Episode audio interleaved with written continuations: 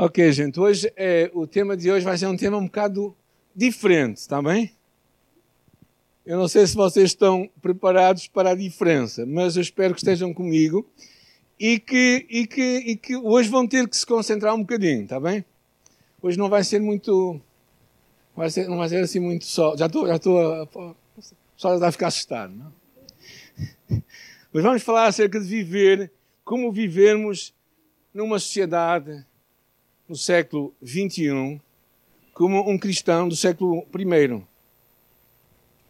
Então, como ser um cristão autêntico do primeiro século, no século XXI. Eh, e então vamos tratar algumas coisas, tem a ver com as nossas culturas, os nossos hábitos. Uma formação aqui sobre uma igreja intercultural, não é? Eu fiquei um bocado inspirado para, para trabalhar esta mensagem. E então ficam algumas perguntas para nós, não é?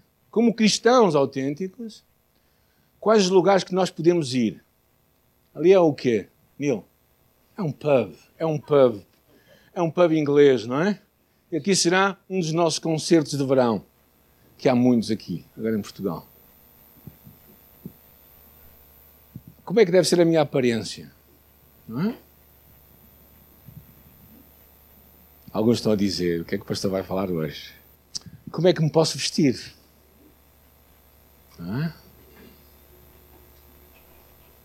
O que posso ou não comer? É pecado beber cerveja e vinho? Alguns dizem que sim, outros dizem que não.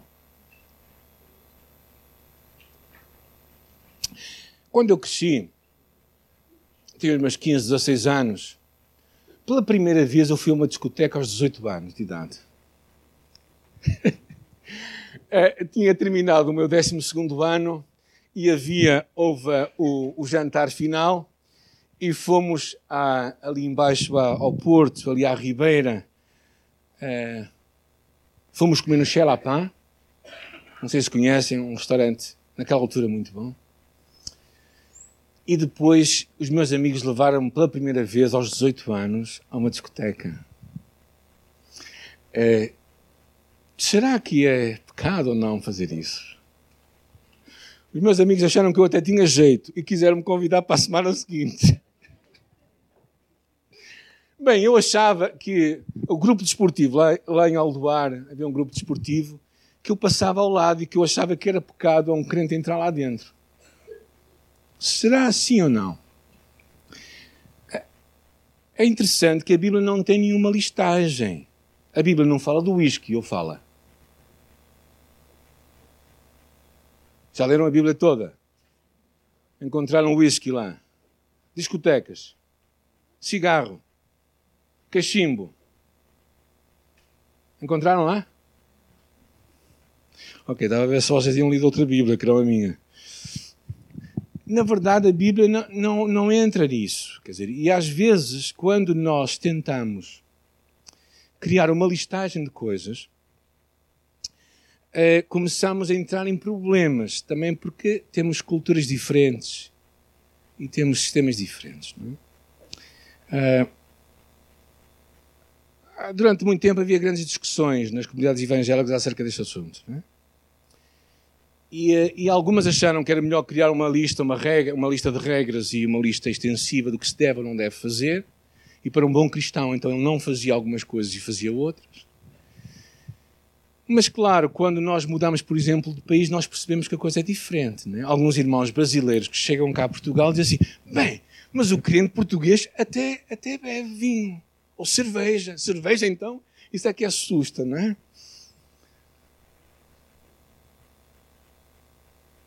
E uh, eu acho que eu, a Bíblia não faz isso por várias razões, eu acho. Primeiro, porque, porque seria difícil estarmos a fazer uma listagem para cada cultura tem a sua listagem. Por exemplo, se fosse em África, as mães que têm bebés possivelmente estariam com o peito à mostra a dar de beber, a dar de comer às crianças.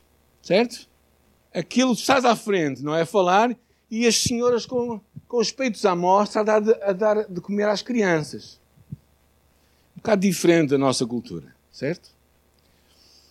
Uh, claro também, se tu vais para Escócia, até és capaz de usar saias, se for homem. Cá em Portugal talvez não seja muito aconselhável. Até por causa do frio, não é? Para os homens, claro. É, é mas, mas eles têm outro pelo, não é? é, é se calhar. A grande pergunta é, não é? Eu acho é interessante as palavras de Lutero, que ele dizia assim: as boas obras não fazem o homem bom, mas o homem bom pratica as boas obras. E acho muito interessante, eh, na, na, pesquisa que estive a fazer sobre este tema, muito alargado, uma leitura que eu fiz, achei muito interessante isso aqui. O costume não gera doutrina, mas a doutrina gera bons costumes. Ou seja, porquê? Porque se tu vais a uma certa cultura, se calhar certos hábitos realmente não os deves praticar. Eu lembro da minha madrinha de casamento, que quando estava cá, ela sempre cozinhava com vinho. Ela não sabia cozinhar sem vinho à parte de cozinhar, ela também bebia. Mas isso era outra história. Ela gostava de beber só copito. Não é? o, meu, o meu padrinho bebia uma, uma forma estranha de beber vinho com sumol. Mas pronto, fica-se por aí. Mas, mas ela, quando chegava aos Estados Unidos e queria cozinhar, ela tinha problemas. Ela sempre estava à procura de vinho, ela sentia-se mal e olhava para todo lado a ver se estava alguém. É interessante que há um pastor chamado uh, António Gilberto da Silva, que é um consultor doutrinário da, das Assembleias de Deus no Brasil, e ele escreveu uma coisa muito interessante que eu achei interessante. Ele diz: há três grandes diferenças entre a doutrina bíblica e os costumes. Quanto à origem, a doutrina é divina. O costume em si é humano. Os costumes são humanos. Quanto ao alcance, a doutrina é para toda a gente. Os costumes normalmente são locais. E quanto ao tempo, a doutrina não muda, enquanto que os costumes são temporários e mudam. Vamos procurar perceber o que é que eu quero dizer com isto. Por exemplo, a questão da doutrina universal de que, de que o Evangelho é para todos os povos em todas as culturas. Proclamar Jesus em Portugal no ano 2019 é certamente diferente ou foi diferente do que o apóstolo Tomé, o primeiro missionário que levou o evangelho à Índia.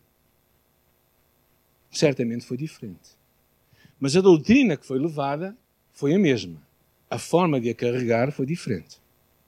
Os costumes são diferentes. Por exemplo, se vais, como eu falei na Escócia, eles usam um tipo de saia. No Sri Lanka, também mais ou menos a mesma coisa. Uma coisa mais apertada, não sei como é que aquilo se chamará, são costumes, não é? Enquanto que na maior parte do, do, do Ocidente, esse tipo de roupa é, é mais feminina. Quando pensamos em peixe, o português gosta de peixe normalmente assado ou cozido. O japonês gosta de peixe cru. Agora, o português também já gosta, não gosta? Já, isso é um costume, né? Alguns gostam, outros não. Ou seja, na verdade, isto para mostrar o quê? Eu acho que isto é só a introdução, está bem, gente? Ainda não chegamos à mensagem. Isto também faz parte da mensagem, mas pronto. Em cada tempo, em cada século, há desafios com nomes diferentes.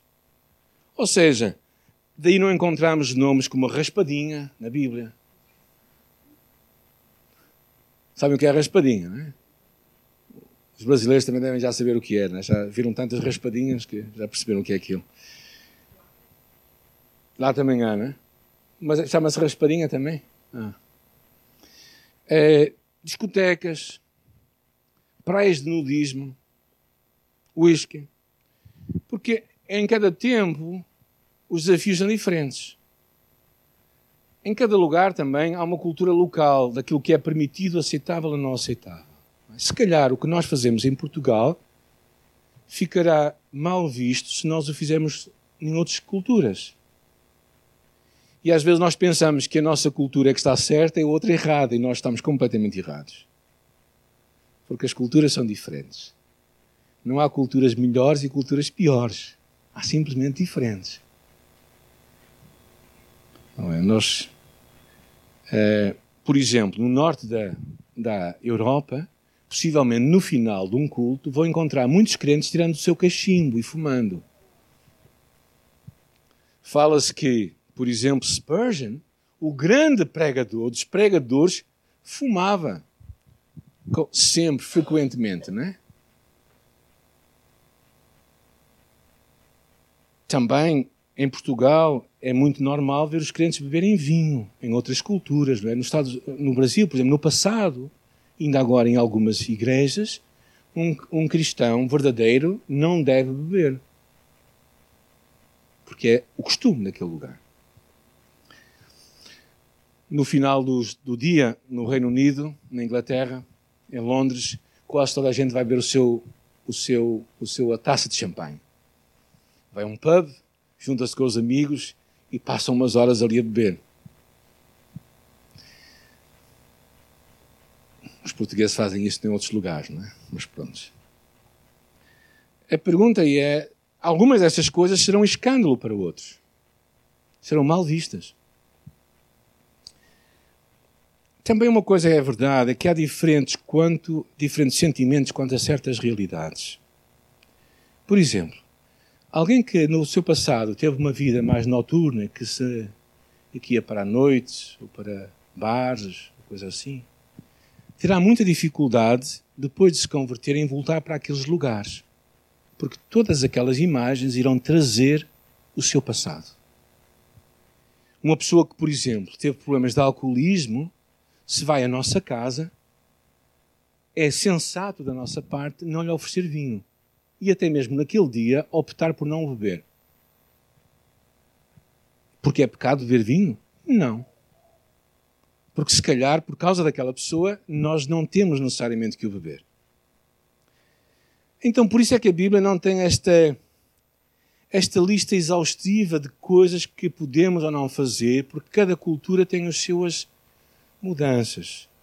Quando eu era jovem, jogava-se os flippers. Alguém se lembra disto?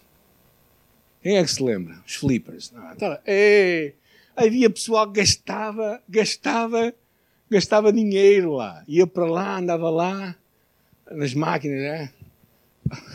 Flippers eram umas máquinas que havia com, que davam luzinhas. Aquilo saía uma, uma, uma bola e aquilo batia lá nos lugares e aquilo. Havia amigos meus que gastavam manhãs e, e dinheiro sem fim naquilo. Não é? E não ganhavam nada, né? Só perdiam dinheiro e tempo e. Agora, lá está, são coisas diferentes de cada cultura. Hoje há. Antes havia pessoal tinha que ir para jogar, fazer jogos, tinha que ir para o casino, certo? Hoje sentam-se à mesa e entram em jogos online. Há pessoas que entram naqueles jogos que são participativos com outros, né? o pessoal dos 30 anos sabe-me ajudar a dizer o que é isto, né? E naqueles jogos que são interativos, e que jogas com outras pessoas, não é? E ficam vidrados naquilo. É? E a esposa diz assim: vem-me ajudar. E eles dizem assim: já vou. E o tempo passa. Não é? Então eu achei: o que, é, o que é que a Bíblia fala sobre estes temas todos? Não é? Quais alguns princípios que nós podemos tirar para a nossa vida e que nos devem ajudar a, repensar e, digamos, a ser um filtro para a nossa vida?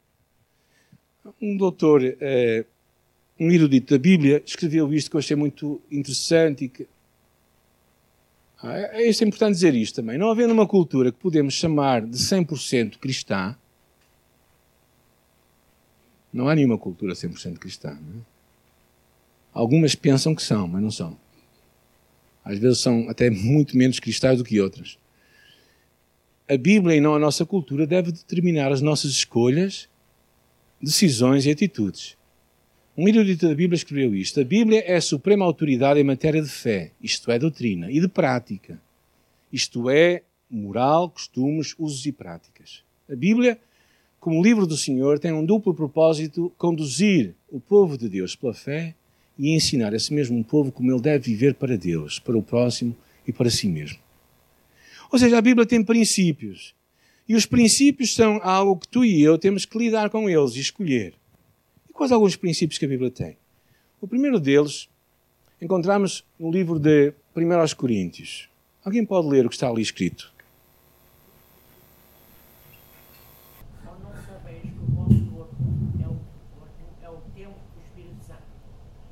habita em vós, proveniente de Deus, e porque não sois de vós mesmos, porque fostes comprados por um bom preço. Glorificai, pois, a Deus no vosso corpo e no vosso espírito, os quais pertencem a Deus. Ou seja, o nosso corpo, na altura em que tu e eu conhecemos Jesus Cristo, a nossa vida pertence a quem? Pertence a Cristo. Nós somos o templo de Deus, o templo do Espírito Santo. O que significa que onde quer que tu vás com o teu corpo, aí está o templo do Espírito Santo, Cristo. Isto, claro, deve nos fazer refletir algumas coisas. É? A minha forma de vestir, de beber, onde eu estou, deve dizer a Cristo: Cristo, tu estás aqui comigo. Se o meu corpo é o templo do Espírito Santo, então tu tens que perguntar a Jesus onde tu estás, ou o que estiveres a fazer, ou como estiveres a viver, perguntar a Ele: Tu estás aqui no meu corpo? Ou seja, se tu estivesse aqui dentro, porque Ele está, como é que tu viverias a minha vida? Não é? Ah, daí que, quer dizer, para mim, por exemplo, a questão do, do fumar, não é? Ou, vamos pôr assim, de ter o vício de fumar, que é diferente. Talvez, não sei. É, verdadeiramente torna-se um problema, porque, porque realmente é algo que te vai, que tu vais, normalmente, tu podes dizer, ah, só fumo por fumar, mas ninguém fuma por fumar. As pessoas normalmente ficam viciadas e como pessoas viciadas estão a contaminar, é? porque aquilo causa dependência no ser humano, isso vai contaminar o corpo, o nosso corpo, que é templo do Espírito Santo. Claro que podemos dizer o mesmo acerca do café. Um dos meus amigos que pregava muito contra a questão do fumo era um viciado na cafeína. E bebia oito e nove cafés por dia, expressos, não é? Bem, o argumento que ele usa para dizer que o corpo dele é o templo do Espírito Santo também é quando ele bebe café daquela maneira, ou não?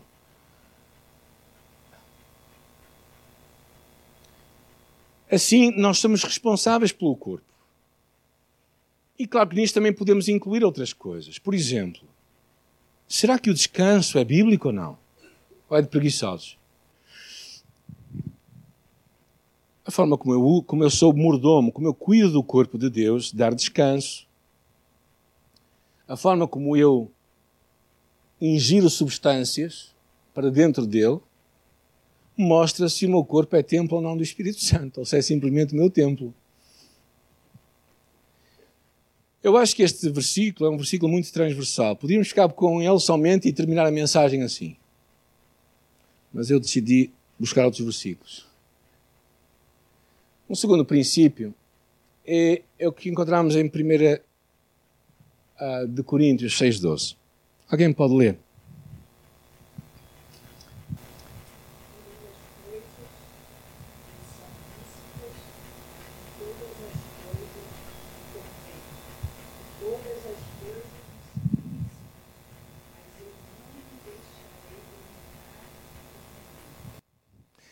É interessante estes versículos, é porque às vezes nós confundimos liberdade com libertinagem.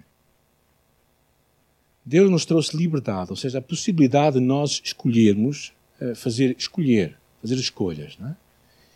E o que aqui fala é muito interessante, assim, tudo me é lícito, posso fazer tudo, mas nem tudo me é conveniente. Por exemplo, será conveniente um casal de namorados irem acampar e dizerem assim: Nós vamos acampar só os dois, mas cada um vai ficar na sua tenda. Vocês acham que isso vai acontecer? Eu acho que a tenda vai, vai ser só uma. E mesmo se não for só uma, fica a conversa com os amigos. Então foste aonde no fim de semana? E diz ele assim: Ah, fui, na, fui com o meu namorado, fomos acampar. Mas não houve nada. Acredito, acham que os amigos acreditam? E dizer assim: Bem, se eu não te conhecesse, quem não te conhecer que te compre, não é?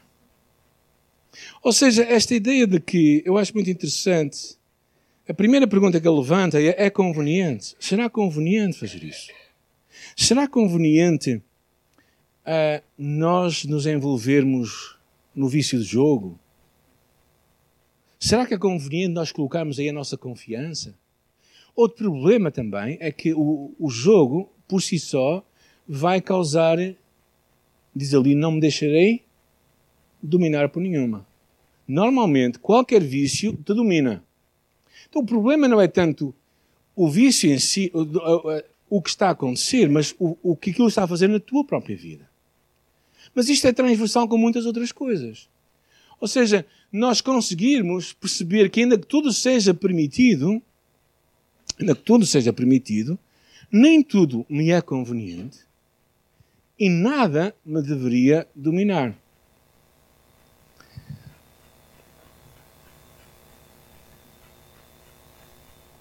E é interessante que depois ele fala que o corpo é para Deus. Mais à frente, no versículo seguinte, ele diz, não é?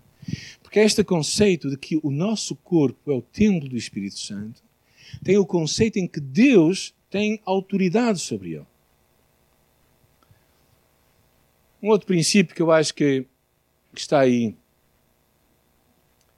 Tudo o que eu faço deve ser para a glória de Deus. Bem, aqui, aqui, como vocês percebem, estes princípios são muito gerais, mas também muito profundos.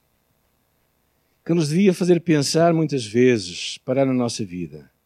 Cristo nos acompanha quando eu como e quando eu bebo. Quem gosta de beber um copito?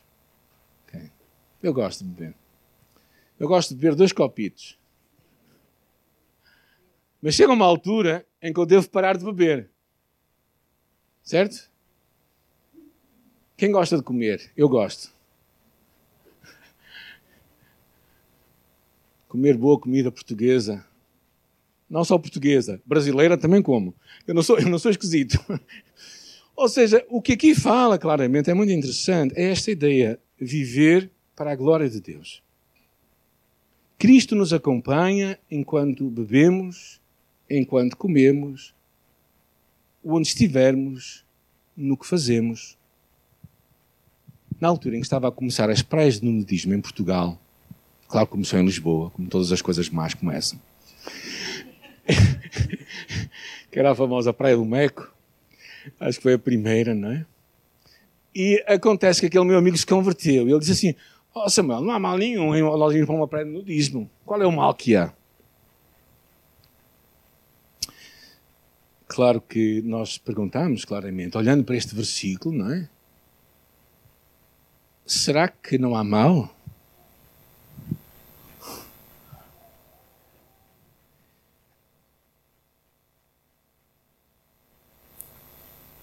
É interessante nós pensarmos nisto porque eu tinha um, porque nós somos cristãos aonde? Na igreja? Em todo lado. Até na praia. Até na praia, gente. Ou seja, nós devemos pensar, não é? Onde nós estivermos, seja o que estivermos a fazer, seja para a glória de Deus. Ou seja, quando nós comemos, quando nós bebemos, perguntar se estamos a fazer para a glória de Deus. Quando nós falamos, a palavra de Deus diz que as, as más conversas corrompem os bons costumes. Esquecemos que a forma nós falamos, como diz o, o apóstolo Tiago, tanto edifica como destrói. Tudo deve promover a glória de Deus. Quer comamos, quer bebamos, quer façamos qualquer outra coisa Às vezes nós falamos, nós vimos a igreja, e é verdade, pronto, é uma expressão que nós temos, não temos que mudar, mas não temos que pensar que nós também somos igreja. Onde nós estivermos, nós somos igreja. Nós levamos Cristo conosco.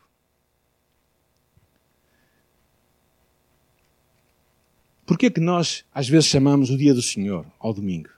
Porque é um dia em que nós retiramos para estar na presença de Deus e para cultuar a Deus. E é importante isso. É algo que Deus nos deixou. De outra forma também, cada dia é um dia do Senhor. É um dia em que nós temos que dedicá-lo a Deus. Pela manhã, Quando começamos e dizemos assim: Deus, é um novo dia que eu dedico para ti. Tudo deve ser para a, para a glória de Deus. A mim incomoda-me quando pessoas dizem assim. Eu sou capaz de contratar qualquer pessoa para fazer um trabalho na minha casa, menos um cristão. Sabem o que é que isto me diz? É que os cristãos são piores do que os ímpios. E sabem de quem é que eles estão a falar? É de nós. Ou acham que é de outras pessoas? Ou seja, nós precisamos de, de entender que o que quer que nós façamos tem de ser para a glória de Deus. O próximo princípio é um dos princípios mais, eu acho, revolucionários. Porque vai numa contracultura clara com a nossa sociedade de hoje. Sigamos, pois, as coisas que servem para a paz e para a edificação uns para os outros. Não destruas por causa da comida a obra de Deus. É verdade que tudo é limpo, mas mal vai para que o homem que come com escândalo. Bom é não comer carne, nem beber vinho, nem fazer outras coisas em que o teu irmão tropece ou se escandalize ou se enfraqueça. O que é que isto quer dizer? Quer dizer que por amor a outras pessoas, por vezes, devemos estar dispostos a fazer abdicar de algumas coisas. No contexto local ali, era um contexto em que muita daquela comida era sacrificada a ídolos. E por isso eles sabiam que se comessem daquela comida, estariam a dar uma imagem que estavam a participar da adoração àquele ídolo. Então, era importante que os cristãos maduros dissessem assim: Eu não vou comer aquilo porque eu sei que aquilo foi oferecido aos ídolos, que aquilo não tenha valor nenhum, mas por causa da pessoa que se está a converter, para que ela não se desvie, eu não vou comer. Ou seja, às vezes tu e eu podemos fazer coisas ou não fazer coisas por causa das outras pessoas.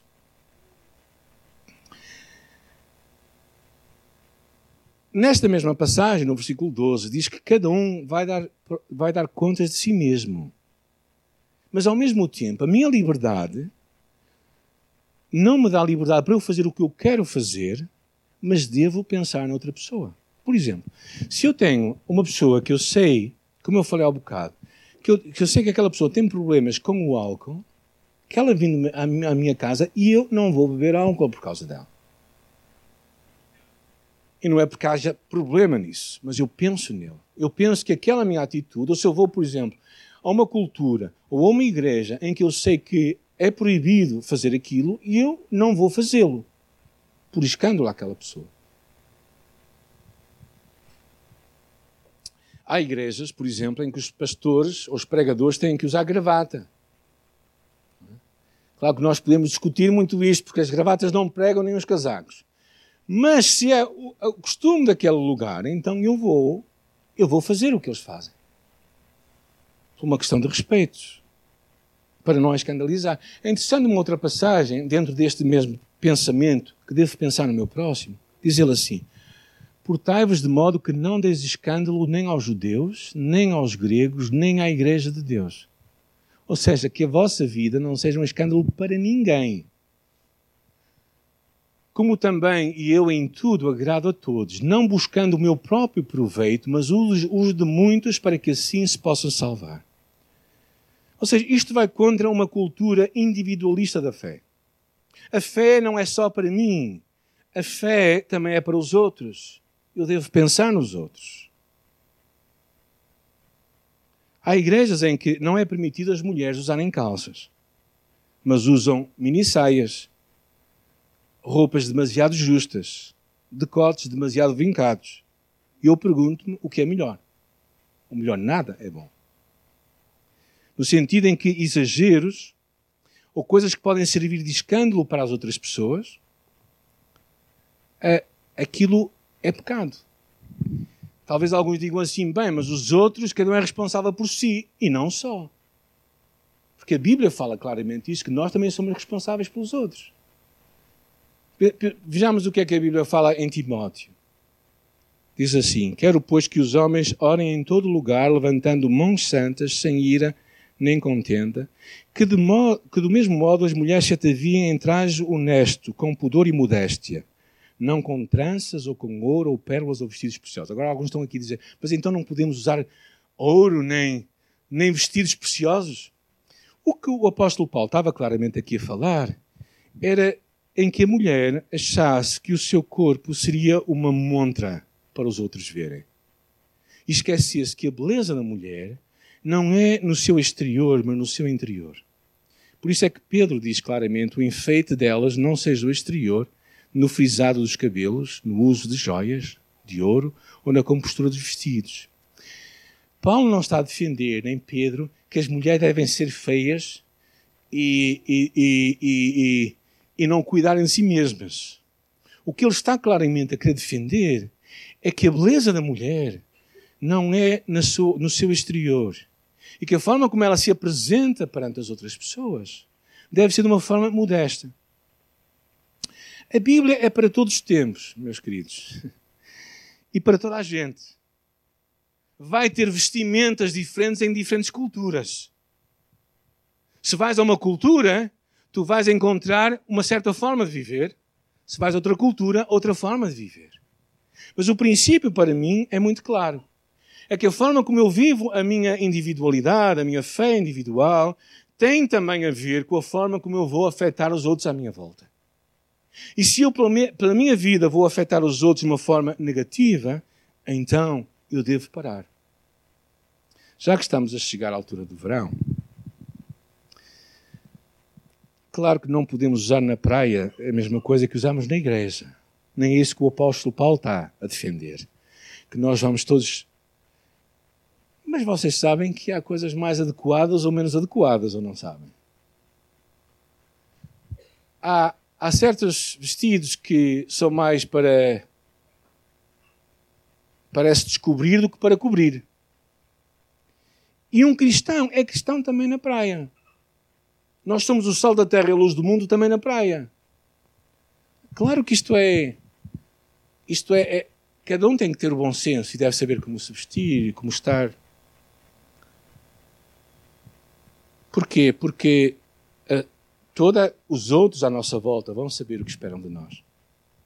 Os descrentes vão estar a olhar para nós. Há pessoas que defendem, bem, mas se eu ando assim na rua, também posso vir assim para a igreja. Se andares bem na rua, também podes andar bem na igreja, com certeza. Mas naturalmente não vais para o teu trabalho como vais para a praia. Espero eu, não é? Mesmo que o teu trabalho seja na praia. Mas este princípio é um princípio muito interessante que me tem feito muito pensar, não é? pensar no meu próximo. A fé, ainda que seja algo individual, não é para ser consumida só por nós. É uma fé também comunitária. E isto nós temos perdido muito em Portugal, muito em Portugal, muito. Pensamos muito pouco no outro. Incluímos muito pouco o outro. Nesse aspecto, por mais que nos custe, a cultura africana é muito mais cristã do que a cultura ocidental. Quando eles recebem um visitante em casa, isto foi coisas que nós fomos aprendendo, eles e quando eles têm coisas em casa, eles têm que partilhar com toda a gente.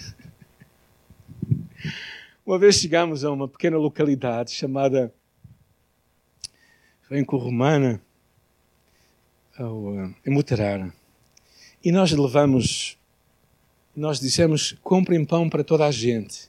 O que nós percebemos é que eles compraram pão para toda a vila. Porque quando eles têm um visitante em casa, quando eles têm alguém com eles, eles partilham tudo com os outros.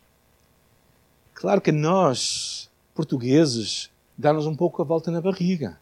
Porque aquilo é para nós. Mas no conceito deles, aquilo é para todos. Se eu vos perguntasse o que é mais cristão, eu, eu sei que vocês sabem o que é mais cristão. Mas eu acho que como igreja, não é? Na forma como nós vivemos a nossa fé, nós precisamos de incorporar este pensar no próximo. O que é que isto vai fazer na vida do meu irmão? É por isso que nós não podemos dizer nem, fazer tudo o que nós queremos se não temos em consideração outra pessoa. Ah, eu faço e, e ninguém tem nada a ver com isso. Não, não é assim. Segundo estes versículos, não é assim. O que tu fazes tem interferência na vida de outros. E tu deves cuidar. O último pensamento que eu quero trazer é este. como filhos obedientes, não vos conformeis com os desejos que haviam antes na vossa ignorância, mas como é santo aquele que vos chamou, sede vós santos em toda a vossa maneira de viver. Porque está escrito, sede santos porque eu sou santo. E se invocais por Pai aquele que sem exceção de pessoas julga, segundo a obra de cada um, andai em temor durante o tempo da vossa peregrinação. Às vezes nós temos uma imagem de santo um bocadinho, um bocadinho diferente. Eu acho que quando as pessoas falam desta questão de santo, tem um bocado a ideia do antiquado. Não é isso que ele está a falar. A santidade é algo que começa no coração do homem, porque do coração saem o que é bom e o que é mau. O que nós fazemos cá de fora revela o que está cá dentro do nosso coração. E por isso, onde eu estou, por isso é que eu digo, quer dizer, é, será que um jovem deve ou não deve ir aos festivais de verão? Sim, não. Se calhar há alturas que ele deve sair. Eu sei que o meu filho fazia mais ou menos a ambulância nas primeiras vezes que participou ali na feira, ali no, na queima das fitas, não é? Lá com os amigos dele, não é? Todos, todos ficavam em coma alcoólico. Ele mantinha-se mantinha-se mais ou menos acordado, não é? Pelo menos durante o tempo que eu sei, não é? Mas às vezes nós temos que nos perguntar. É fácil nós dizermos, não vai, vai, não vai. Mas se calhar tu vais a alguns lugares e altura, chega uma altura tu tens que sair. Porque percebes que ali já não é para ti.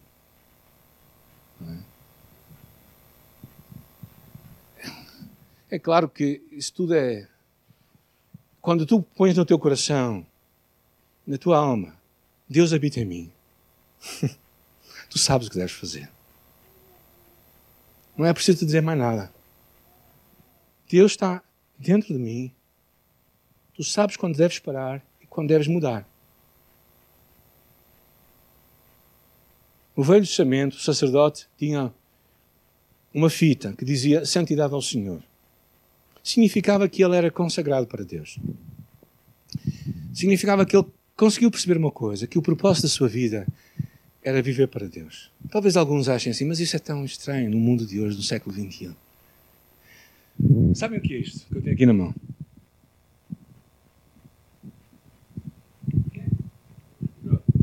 posso atirar, certo? Pode ser uma arma de arremesso. alguém vai ficar muito chateado. Não, não posso, não posso. Não posso. Ai, não abano muito. Ok, obrigado. Ou seja, isto podia ser uma arma de arremesso. Mas o propósito pelo qual o homem criou este, este instrumento é ser um microfone.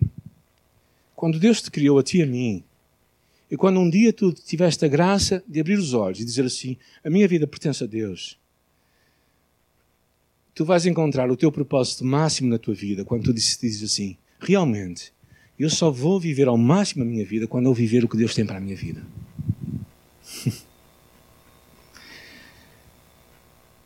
eu e tu fomos comprados por bom preço, diz 1 Coríntios 6. Então compete-nos viver como Deus quer que nós vivamos. Tito é muito interessante o que ele diz aqui. Eu, eu trouxe alguns versículos só, não quis fazer muito exaustivo. Diz assim, e achei interessante esta parte toda, porque a graça salvadora de Deus se há manifestado a todos os homens, ensinando-nos que, renunciando à impiedade e os desejos mundanos, vivamos neste presente século sóbria, justa e piamente. Ou seja, vivendo como Deus quer que nós vivamos, aguardando a bem-aventuranda esperança e o aparecimento de glória do grande Deus e do nosso Senhor Jesus Cristo, o qual se deu por nós para nos remir de toda a iniquidade e purificar para si um povo especial, zeloso em boas obras. O propósito de Deus, quando nos junta como igreja, é que nós sejamos um povo especial, que vive as boas obras. Porque tem, porque sabem quem crê, sabe o que Deus quer para a sua vida. Quando tu estiveres perante desafios na tua vida, da forma onde deves estar, como te deves vestir, que conversas deves ter, o quanto deves beber ou comer. Eu nesta segunda parte tenho que parar também, não é? Porque eu gosto muito, eu, eu gosto de comer, gente. Se há um prazer que eu tenho é comer. Por isso, quando às vezes vou assim, uma coisa assim só por comer, outro dia, lá em casa, não tínhamos nada preparado e tive que sair depressa de casa, não é? Fui-me encontrar ali com, ali com o meu amigo Bruno e quando cheguei lá disse assim, pá, tenho que comer qualquer coisa, senão não, não conseguimos falar. E eu tenho que pensar nisto muitas vezes, não é? O meu corpo é o templo do Espírito Santo. Claro que eu posso ir mais depressa para a presença de Deus ou mais devagar, não é? Depende como eu queira ver a Cristo, não é? Mas eu sou responsável por Ele. Uh, e nesse aspecto eu acho que nós precisamos de repensar a nossa forma de viver. Ainda que tudo me seja permitido, nem tudo me é conveniente e nada me deve dominar. Nada me deve dominar. Por isso, cuidado com vícios, sejam eles quais forem. Cuidado com coisas que vão determinar a tua vida e que te impedem de viver a chamada de Deus para ti. Tudo o que eu faço deve ser para a glória de Deus. Devo pensar no meu próximo e devo ser santo em tudo o que eu faço.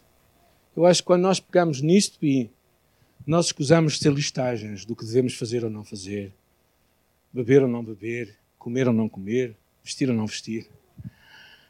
Quando nós pegamos nestes princípios, nós conseguimos perceber o que Deus tem para a nossa vida.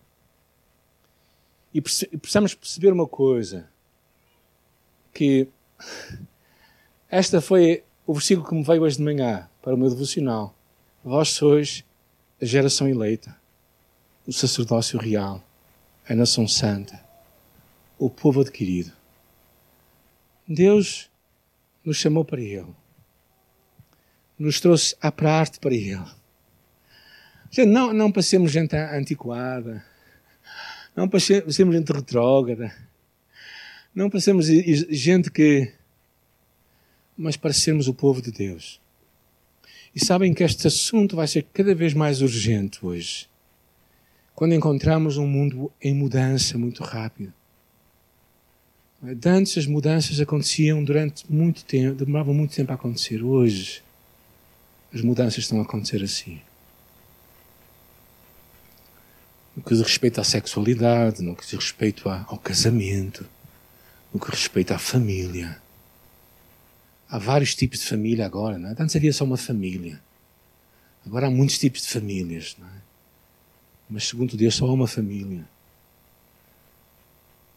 E é isso que Deus te chama a ti e a mim. Nós somos especiais para Ele. E por isso é que nós devemos viver o que Deus tem para a nossa vida. Porquê? Porque Ele nos comprou por bom preço. E isto, claro, vai mudar a nossa vida, isto vai, vai nos ajudar a fazer escolhas no nosso dia a dia. É? Eu, eu oro a Deus que o Senhor me, me ajude a, a travar quando eu preciso travar. É? Eu sei os meus, o meu calcanhar daquilo, não é? Eu sei as coisas que para mim são um problema. Eu sei onde devo parar. E espero também que Deus também ao teu coração traga coisas na tua vida que tu deves parar e que tu sabes, não, não posso continuar neste caminho, isto vai me levar, não vai trazer bom resultado, gente. Eu tenho visto muitas. Nós, ontem tive uma conferência de homens, foi uma benção. Foi uma benção, fomos a Lisboa, fomos muito abençoados. E, uh, e foi bom estar só com homens, ok bem? Foi bom. Era só 120 homens, mas valeu a pena, não é? Mas foi algo que Deus falou muito ao meu coração. Sabem porquê? Porque estamos a viver tempos tempos perigosos, perigosos nos nossos dias. E nós precisamos de acreditar na palavra para nós hoje. Precisamos de continuar a afirmar que a família é homem e mulher. Não é? Que isso é a componente, o núcleo da família. E precisamos continuar a afirmar isso, afirmar o amor de Deus e a aceitação de Deus por todos, mas o padrão de Deus para todos. Sem sermos intolerantes, sem sermos odiantes, aceitando as pessoas e amando-as, mas ajudando-as a compreender o que Deus tem para a sua vida. Temos uma cultura de aceitação e de amor, mas uma cultura também que sabe o que não é bom, o que não presta o que não nos vai ajudar na nossa caminhada com Deus, o que vai contaminar a nossa fé, o que vai não nos deixar que a luz do mundo, que somos nós e o sal da terra, se contaminem. Porque se, se o sal não salgar, para nada presta. Se a luz não brilhar, para nada serve. Eu temo que alguns de nós não despertamos para isso. E as nossas comunidades comecem a ser lugares que deixam de ser faróis e passam a ser outras torres, menos um farol. Senhor, nesta manhã eu quero orar pela tua palavra, pelo teu espírito, quero pedir a tua ajuda, Senhor, naquilo que eu não consegui falar. E quero pedir que tu uh, a tornes viva em nossa vida, pelo teu espírito. Senhor, que acima de tudo nós deixemos que esta palavra possa entrar dentro de nós e transformar a nossa vida, Senhor. Deixar que estes princípios, este pensamento tão autêntico e tão profundo que é Cristo, o Senhor da minha vida, eu fui comprado por bom preço, possa me ajudar a fazer as minhas escolhas a cada dia. Não somente nas coisas que nós falamos hoje, como nos vestimos, ou como onde vamos, ou, ou, ou o que fazemos, mas também, Senhor, é, até em outras coisas banais das nossas, e não tão banais, mas nas nossas próprias atitudes e escolhas na vida, o que é que nós vamos fazer com elas, quais as escolhas que vamos tomar, Senhor. Lembra-nos que nós somos templo do Espírito Santo, que habita em nós, que Ele está em nós, que Ele vive em nós, que Ele quer nos usar para a glória neste mundo, para que outros à nossa volta possam ser tocados pelo Teu amor. E nós fazemos isso para a glória do Teu nome, em nome de Jesus. Amém. Amém.